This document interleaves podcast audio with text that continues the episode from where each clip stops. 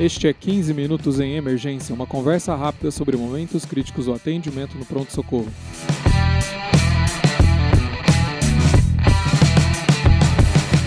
Este é o podcast do curso de Medicina de Emergência da Escola de Educação Permanente do Hospital das Clínicas da Faculdade de Medicina da USP. Este é o episódio 57, patrocinado pelo curso de Medicina de Emergência. Conheça mais no link www.emergenciausp.com.br/curso. Sou o Dr. Júlio Marquini está aqui comigo o professor Dr. Luciano Azevedo. Ele é professor livre-docente de emergências é, e pesquisador do Sírio-Libanês e ele é membro do Comitê Executivo do Estudo Coalizão Covid-19 Brasil. Tudo bem, professor? Tudo bem, Júlio. Muito obrigado pelo convite. É um prazer estar aqui. O, o, o podcast é super conhecido, né? 15 minutos de emergência. Então, é um prazer para mim estar aqui conversando com você e ajudando a discutir esse, esse tema que nós vamos falar hoje aí, que está na, tá na crista da onda, digamos assim, de todo mundo que está pensando em cuidar de Covid, né? Com certeza, professor. Muito obrigado pelos elogios. É uma honra ter o senhor aqui no podcast. E o assunto é hidroxicloroquina na Covid. Temos muitos questionamentos a respeito da hidroxicloroquina, né? Alguns, alguns são mais lógicos, outros menos, talvez. É, e é, o pessoal tenta fazer esse questionamento aí do ponto de vista científico do, dos estudos que têm saído. E o senhor é, acabou de participar de uma grande publicação, saiu né, no New England, né, uma uh, publicação de primeira qualidade aí do mundo científico. O senhor poderia comentar a respeito de, do estudo? Como que foi? Então, é... a história da, da hidroxicloroquina vem lá do, do, começo da epidemia, né? Quando saíram aqueles estudos que não eram estudos é, prospectivos randomizados bem feitos, grandes, né? Eram estudos menores que sugeriram que a hidroxicloroquina melhorava a, a melhorava a evolução clínica e também é, diminuía a, o turnover viral desses, desses pacientes com Covid-19. E, mas, a, mas a história é mais antiga, na verdade, né? A história da hidroxicloroquina como uma tentativa de ser utilizada como terapêutica antiviral já foi feita em várias outras doenças virais, inclusive com, inclusive com estudos fase 3, prospectivos, randomizados, bem feitos, mas em nenhuma dessas outras doenças virais, dengue, etc., a hidroxicloroquina se demo, de, demonstrou-se benefício da utilização dessa medicação. O problema é que, na, pela, pela ausência do, do, de a gente ter uma terapêutica efetiva para a Covid-19, começou-se a se utilizar inúmeros tratamentos que é, não, não têm o seu grau de evidência bem estabelecido do ponto de vista de ensaio clínico randomizado.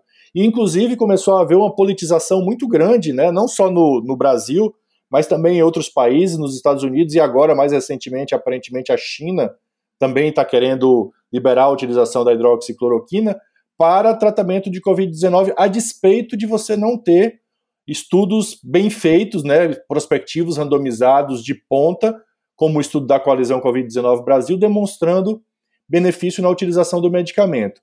E aí, em março, né, quando, quando saíram esses estudos, é, principalmente o estudo francês do grupo do Didier Raoult, né, sugerindo um possível benefício da, cloro, da hidroxicloroquina associada com azitromicina, nós idealizamos os estudos da coalizão Covid-19 Brasil é, para tentar responder algumas dessas perguntas em Covid-19. Né? Então, estratégias terapêuticas, fundamentalmente reposicionamento de drogas que já eram usados para outras outras doenças para tratar o Covid-19, é, já que até você ter desenvolver uma droga específica para o Covid-19 própria para ele iria demorar mais tempo. Então, a primeira estratégia é sempre reposicionamento de drogas. Lembrando que a época, né, o estudo foi desenhado em março, publicado agora, mas foi desenhado em março, logo depois dos primeiros estudos da, da do grupo francês. Nós idealizamos uma dose que era 400 miligramas duas vezes ao dia por sete dias de hidroxicloroquina e associamos a azitromicina 500 miligramas uma vez ao dia por sete dias. Na época, a, assim, não havia nenhum, nenhum estudo que sustentasse de forma clara essa, essa orientação de dose. O que é que existia? Existiam é, guidelines chineses e italianos que sugeriam essa dose e estudos in vitro que sugeriam que a dose da hidroxicloroquina para ter atividade antiviral direta deveria ser uma dose maior do que 400 miligramas uma vez ao dia, que é, por exemplo, a dose que está preconizada no Ministério da Saúde. Né? Então, o Ministério preconiza uma dose menor do que a dose que nós usamos no estudo Coalizão Covid-19 Brasil. Então, tudo isso precisa ser lembrado. Né? Então, quando o estudo foi feito em março, existia muito menos informação é, a respeito da doença, da evolução clínica da doença, do que existe agora em julho e agosto, quando, quando o estudo foi publicado. Então, isso, isso é, justificou uma necessidade de, eventualmente, a gente até adaptar algumas coisas do estudo, por exemplo, o desfecho primário, a gente mudou a escala do desfecho primário, porque a gente entendeu, né, em, em, em concordância com, com, o Comitê de Monitorização Externo de Dados, que a, a escala original ela não compreendia totalmente a evolução clínica da doença, como a doença passou a ser conhecida, principalmente quando começou a atingir mais os países ocidentais. Antes a gente tinha informação muito pouca, né, muito pouca, muito pouco divulgada a informação chinesa. Quando começou a ter mais casos na Itália, nos Estados Unidos, com as publicações, aí que se viu que a evolução clínica da doença não era bem o que a gente achava. Então, a gente foi corrigindo, para resumir a história, a gente foi corrigindo o curso do estudo ao longo da realização do mesmo. Então, tivemos que mudar um pouco o critério de inclusão, até para permitir a utilização de hidroxicloroquina pré, 24 horas antes, porque já estava meio disseminado o uso no Brasil e a gente viu que não conseguiria incluir um número grande de pacientes. Então, a gente foi corrigindo a, a, a, o cruzeiro, digamos assim, da embarcação ao longo, do, ao longo da realização do estudo. É uma coisa que acontece quando você tem que fazer um estudo rapidamente num cenário de necessidade de respostas é, muito efetivas e muito rápidas, como, por exemplo, uma pandemia. Sem dúvida, né? Tinha uma necessidade muito grande de, de ter respostas e respostas rápidas, né? O senhor lembra muito bem que essa medicação já foi tentada em várias outras doenças, né? O senhor lembrou aí a dengue, mas acho que no chikungunya foi tentado também, no zika vírus, é, nunca com algum resultado satisfatório. Exatamente, né? Então, a, a, o, se a gente pode chamar assim, o registro ou track record da hidroxicloroquina é muito ruim, né? Então, de maneira geral, se a gente for pensar, nós não temos um tratamento efetivo para doenças virais agudas. O que a gente mais poderia chamar de algum tratamento que é discutível a sua efetividade é o Seltamivir para influenza, mas mesmo assim, vai, a gente pode dizer que é efetividade nula ou muito, muito discreta, né?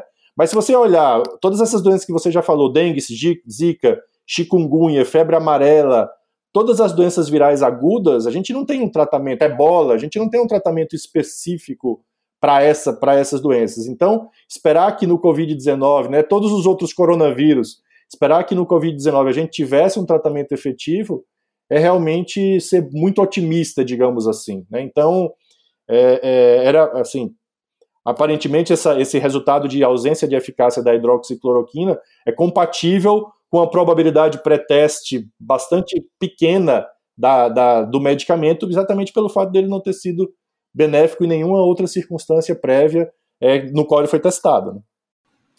Professor, um dos questionamentos que se faz a respeito da hidroxicloroquina é o momento que é iniciado a medicação. Como que isso foi feito no, no estudo do Coalizão? É, isso é, isso é super importante a gente entender, né? Então, quando o estudo foi publicado, algumas pessoas comentaram que a hidroxicloroquina deveria ter sido realizada antes de quando ela foi realizada no nosso estudo. Então, quando é que ela foi feita no, no estudo Coalizão Covid-19 Brasil 1? Né? Isso é bem importante a gente entender. Quando o paciente internava no hospital, era para pacientes hospitalizados, né, com Covid leve e moderado, no máximo. Então, dentro de até 48 horas da internação hospitalar, o paciente recebia a hidroxicloroquina e a azitromicina. Tá? Isso deu uma mediana de sete dias de início dos sintomas para o, o, o, o, começo do tratamento com hidroxicloroquina ou hidroxicloroquina mais azitromicina. E aí os argumentos foi, ah, mas vocês deveriam ter usado mais precocemente, ainda no doente ambulatorial. De fato, mas esse estudo, de novo, ele foi desenhado em março, né? Ele tinha o objetivo de tentar responder à pergunta de uso de hidroxicloroquina combinado ou não à azitromicina em doente hospitalizado. E dificilmente a gente vai ter um doente que se hospitaliza por Covid-19 com 3, 4 dias de doença, porque a doença começa a piorar mesmo e justifica a hospitalização a partir do quinto, sexto, sétimo dia, que foi exatamente a mediana do período que a gente que a gente começou a tratar esses pacientes no, no estudo Coalizão Covid-19 Brasil 1.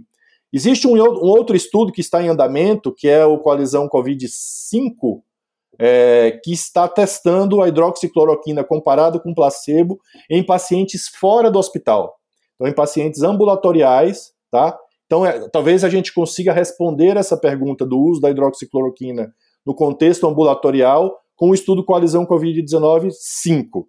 Mas vale lembrar que outros estudos já foram feitos fora do ambiente hospitalar, um estudo espanhol, um estudo americano, sem demonstrar benefício, ainda eram estudos pequenos, mas mesmo assim sem demonstrar benefício, e um estudo de utilização da hidroxicloroquina antes do surgimento dos sintomas, que é a chamada profilaxia pós-exposição, um estudo americano de Minnesota. Eu ia comentar exatamente esse estudo também, né? É, exatamente. Não conseguiu demonstrar benefício. Então, se você juntar o conjunto das informações sobre hidroxicloroquina, realmente não parece demonstrar eficácia em nenhuma das circunstâncias.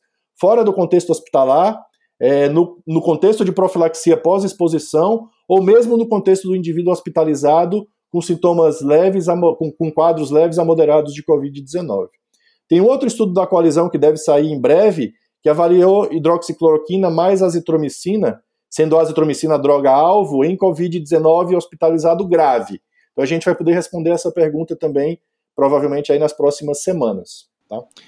É, é, difícil imaginar que esse coalizão 5 vai ter um resultado diferente do coalizão 1. Né? O, a, a, gente tem uma dose da medicação que está, é, teria o, o, seu teórico efeito antiviral. É, o que, que vai estar tá acontecendo? Um efeito inflamatório que já, mais, já não depende mais do, do vírus e por isso que não funcionou. Eu acho muito difícil isso em tão, rap, tão rápida instalação, né? Pô, sete dias na mediana para início. No estudo também não é ruim, né? Não, não. É melhor, por exemplo, do que o estudo ACT do Rendesivir, que foi com 9, 10 dias a mediana, aproximadamente. Então a gente pegou pacientes numa fase ainda relativamente precoce. Com mediana de 7, a gente tem um grupo grande de pacientes com 5 dias de sintomas, com 6 dias de sintomas, né, que foram tratados com essa, com, essa, com essa medicação. E quando a gente avaliou o subgrupo de pacientes com menos do que 7 dias de sintomas, também não teve nenhum sinal de que a hidroxicloroquina, combinada ou não com a azitromicina, é, seria benéfica nesse contexto também. E, assim, é importante a gente entender que quando saíram estudos sobre a atividade antiviral da hidroxicloroquina, é, estudos in vitro, se utilizou células que não eram células respiratórias. E quando se avaliou a hidroxicloroquina em células respiratórias in vitro, esse possível efeito de inibição da entrada do vírus na célula, que a hidroxicloroquina teria, tal, não foi demonstrado na célula respiratória. Então, é, é assim, é, é difícil a gente acreditar que esse medicamento vá ter algum sinal de benefício nesses pacientes com Covid-19, qualquer que seja a fase de tratamento. Mas, de todo modo, o estudo Colisão 5 aí tá para tá responder essas perguntas. Já tem mais de 600 pacientes incluídos no estudo, se não me falha a memória, então já está já tá caminhando bem, vai poder responder isso aí também. Professor, o senhor já mencionou, né? Mas assim, então o, Colisão 1 era, um, era um randomizado para três grupos, né? Um, é, terapia de referência, é, um grupo para hidroxicloroquina e o terceiro grupo hidroxicloroquina junto com azitromicina. E o desfecho o desfecho primário era uma, aquela escala ordinal, uma, uma entre é, o paciente sem nenhuma sem nenhum sintoma até o, de, um, de 1 a 7, né, até o sétimo ponto que seria o óbito, né? E o que, que deu o resultado, então, né?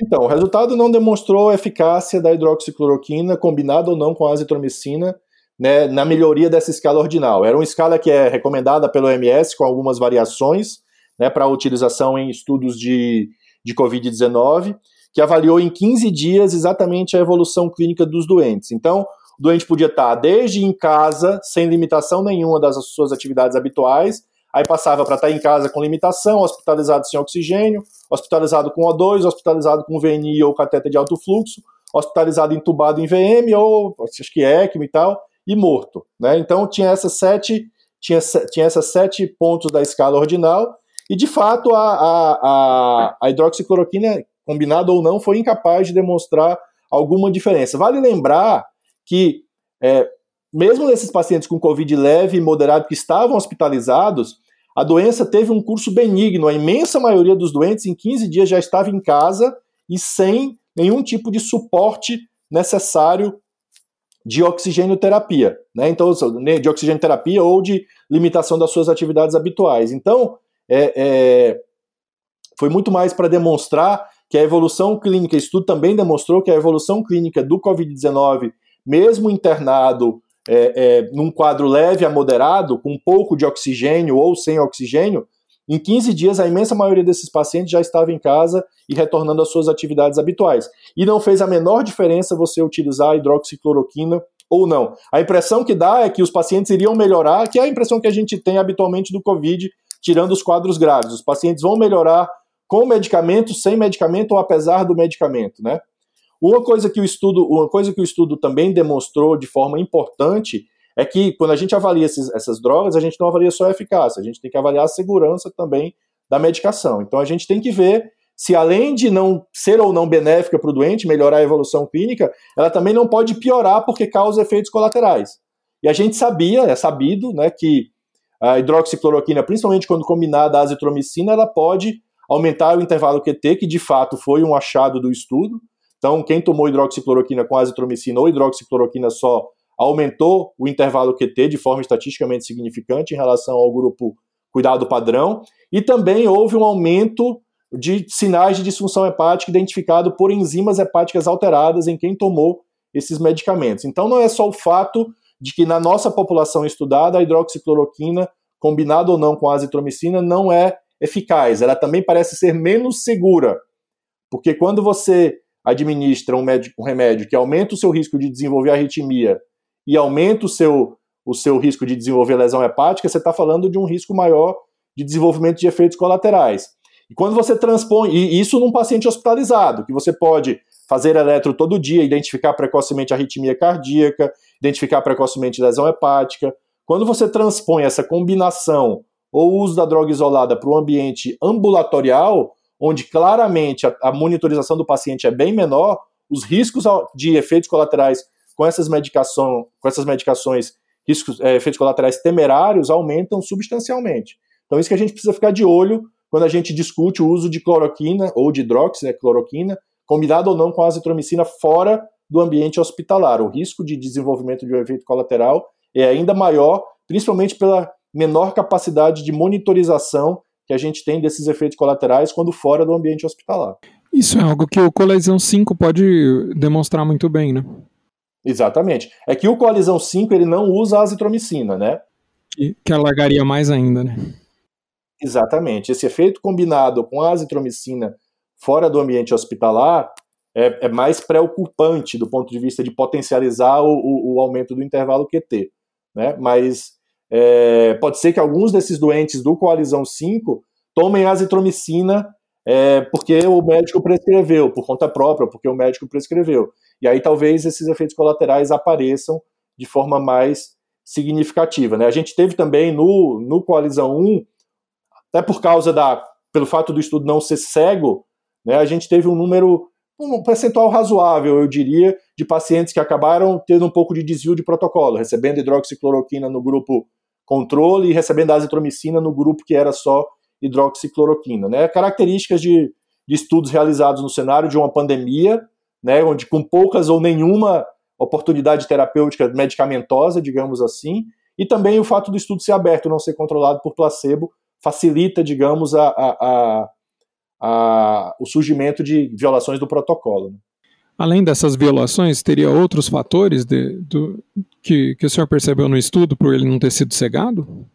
Olha, assim, eu acho que o, o, o aspecto mais importante é, uh, é o, o, fato de você ter essa, esses chamados desvios do protocolo, né? À medida que o, que o médico assistente do doente, que o médico que estava tratando, ele sabia o que, é que o paciente estava tomando, né? Ele, ele podia por exemplo, se o paciente estivesse recebendo hidroxicloroquina apenas, ele podia ficar tendencioso a prescrever azitromicina. E isso aconteceu, por exemplo, em 20% dos pacientes do grupo hidroxicloroquina. 20% tomaram, 20% tomou alguma dose é, de azitromicina nesse contexto. Então, essa contaminação, como a gente chama, pode ser, pode ser frequente. Então, de fato, o, o desenho ideal para esse estudo seria um estudo prospectivo randomizado duplo cego, onde a gente teria que ter fabricado placebo, etc, etc. É, e aí a gente uh, provavelmente diminuiria a chance dessa contaminação. Mas do ponto de vista logístico e com a pressa que a gente tinha para tentar começar a responder essas perguntas no início lá da pandemia, lá em março, começo de abril, é, a gente optou por fazer um, um desenho de estudo que era aberto mesmo, né, sabendo de todas essas limitações. E para tentar minimizar uma limitação importante do estudo aberto, que é o fato de dos investigadores saberem o tratamento e, consequentemente, saberem os desfechos, a gente optou por usar uma escala que ela é bem uh, e ela, ela, é bem objetiva. Então, a gente sabe quando o cara está em casa com alguma limitação ou não. A gente sabe quando o cara está hospitalizado, né? A variabilidade intraobservador, digamos assim, dessa, dessa, dessa medida do paciente estar hospitalizado usando oxigênio com catéter, ou usando VNI, ou entubado, ou morto, essa variabilidade é relativamente pequena. Então, isso facilita né, o desfecho é relativamente objetivo. Melhor do que, por exemplo, tempo até cura clínica, ou tempo até alta hospitalar, que é super subjetivo, ainda mais num cenário como o Brasil, né, que só o fato de você estar dando cloroquina pode deixar, pode fazer com que o médico deixe o doente internado mais tempo, porque ele tem medo de efeito colateral, entendeu? Então, o fato de você tá, ter objetividade né, do doente que está em casa, está hospitalizado, etc., na escala já facilita um pouco, diminui um pouco o viés do fato do estudo ser aberto. Sem dúvida, professor, né? Um desfecho objetivo e duro, né? Um desfecho duro não tem como ser muito influenciado, né? Eu acho que eu faço uma comparação aí também, por exemplo, com um antidepressivo, né? Que vai ser muito mais difícil se não, é, de, de, de ter seu efeito estudado se não for com uma medicação placebo controlada, né? Exatamente, exatamente, porque aí é, é, você não consegue você não consegue comparar, né? Assim, ainda mais para desfechos meio subjetivos, né? Tempo até cura clínica. O que é, que é cura clínica? É passar os sintomas? Ah, mas passar os sintomas é, é uma coisa muito variável. E a auto-hospitalar é super influenciada também por, por critérios objet... É, por critérios locais, né? Então, um hospital público, um hospital privado, pressão por vaga no cenário de uma pandemia, tudo isso pode influenciar uma medida como o tempo até alta hospitalar, que seria um desfecho é, considerável, digamos assim, para esse tipo de estudo. Perfeito. Professor, o senhor teria uma mensagem final desse, desse estudo? Não, eu acho que a mensagem mais importante do, do estudo da coalizão, a coalizão é uma, é uma, uma aliança de seis hospitais e dois, duas entidades de pesquisa, duas redes e institutos de pesquisa, que se propuseram a se unir no início da, da, da epidemia e dizer vamos tentar identificar terapêuticas que possam ser aplicáveis num país em desenvolvimento e que possam ajudar na, no tratamento dos pacientes com Covid-19. E agora a coalizão tem nove estudos, ou já finalizados ou em andamento, né? E, e, e eu acho que a mensagem fundamental que a gente pode trazer é que mesmo no contexto como uma pandemia, num, num, cenário de um país de recurso limitado como é o Brasil, a gente consegue realizar estudos bem desenhados, com, com, com, com, a, com a, digamos assim, substanciais, né, com, a, com, com, N, com N bom, uh, representativos da realidade brasileira, né, e que conseguem responder a perguntas relacionadas a, que podem ser relacionadas à pandemia, mas que obviamente, depois desse, depois desse todo esse período da pandemia, também podem ser usadas essa, esse tipo de iniciativa para a gente melhorar o nível, né, melhorar a, as iniciativas de pesquisa científica no nosso país. Então, a mensagem eu acho que eu acho que fica é que dá para a gente fazer pesquisa de boa qualidade no Brasil. Tem outras, a coalizão não é única, tem inúmeras outras iniciativas muito boas de pesquisa no cenário de Covid-19, não só clínicas, como também pré-clínica, né, de sequenciamento é, do genoma viral, etc, etc. Então, realmente, isso mostrou que, a despeito de todas as limitações que a gente sofre no Brasil, tanto do ponto de vista de incentivo governamental à pesquisa e à ciência, quanto outras limitações que a gente tem de recursos humanos, etc., a gente ainda assim consegue fazer pesquisa de qualidade no, no contexto do nosso país e a coalizão e outras iniciativas estão aí para demonstrar isso. E, por fim, eu só queria agradecer mais uma vez a você e ao grupo, né, assim, ao grupo da, do, do pronto-socorro, da disciplina de, de emergências clínicas, aos parabéns a vocês pelo sucesso que é o podcast dos 15 Minutos em Emergência. e obviamente o curso também, que é um grande sucesso desde muitos anos atrás, né, quando, quando, quando foi lançado. Muito obrigado, professor. Sem dúvida, a articulação entre esses grupos, é, formando esse grupo de estudo coalizão, é, é algo extremamente louvável é, e, e, que está gerando todos esses resultados. E é, é algo admirável e que deve, é, deve ser estimulado a acontecer novamente em outros contextos. Né? Sem dúvida, sem dúvida. É isso que a gente espera. Que a coalizão seja um exemplo de iniciativas de pesquisa em formato de aliança, de hospitais que sempre foram concorrentes do ponto de vista de mercado, mas que agora se uniram para realizar um, um, iniciativas de pesquisa e tentar ajudar no combate a essa pandemia aqui no nosso país. Muito obrigado, professor. Obrigado a você. Esse podcast é oferecimento do curso de Medicina de Emergência da USP, em parceria com a Escola de Educação Permanente do Hospital das Clínicas da Faculdade de Medicina da USP e da Manolha Educação. Conheça mais no www.emergenciausp.com.br curso. O professor Luciano Azevedo é coordenador do Curso Nacional de Atualização em Terapia Intensiva, que está em sua edição 2020. Conheça no link terapia-intensiva.manolhaeducação.com.br é, é Manolha do Cacau, né? Sem C cedilha, sem altil, tudo junto. Então, terapia-intensiva.manolhaeducacau.com.br. Se você gostou do nosso podcast, por favor, nos avalie onde você nos escuta, seja no iTunes, Spotify, Stitcher e agora inclusive no YouTube. E se você quiser, pode mandar feedback para 15minutos.emergência.gmail.com. Siga-nos nas redes sociais, Dr. Luciano Azevedo está no Instagram em arroba Luciano César Azevedo, tudo junto. E você pode me encontrar em arroba doutor.juliomarchini. Professor, muito obrigado. Você tá, você tá bom aí de locutor, hein, cara? Gostei de ver. obrigado. Obrigado a você, foi ótimo. Gostei da discussão, muito boa. Pessoal, tá até a próxima. Obrigado.